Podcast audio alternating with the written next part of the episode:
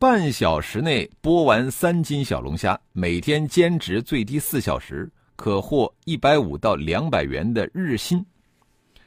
呃，昨天这个是立夏嘛，那么面对即将来临的小龙虾旺季，有一则剥虾师的招聘启事引发了关注。剥虾师、陪跑师、遛狗师。你看，随着互联网服务行业种类的细分化，现在有越来越多的新兴职业走进了我们的视线。呃，俗话说“三百六十行，行行出状元”啊，就是在社会分工越来越专业化和精细化的当下呢，这个很多的新兴职业冒了出来，甚至呢，有一些职业已经打破了我们的认知界限。你看，就拿这个剥虾师来说，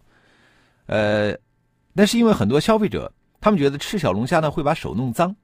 而且呢手上会留味道。啊，吃饭的时候没有办法玩手机了，啊，所以说呢，呃，对于这个吃货的这个需求啊，销售方迅速跟进，推出了这个剥虾服务，那么一个新兴职业就这么涌现出来了。不难看出啊，剥虾师这类新兴职业的出现，说到底还是我们这个市场在发挥作用。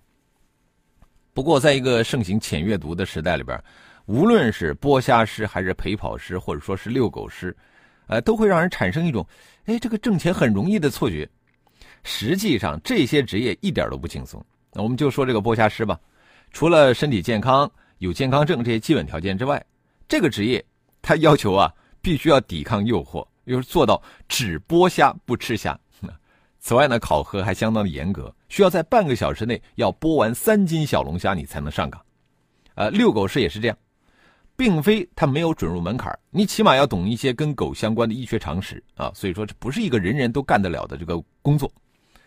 越来越多的新兴职业涌现出来之后啊，不仅为人们带来了更多有品质的生活，更见证了这个个人价值实现路径的多元化。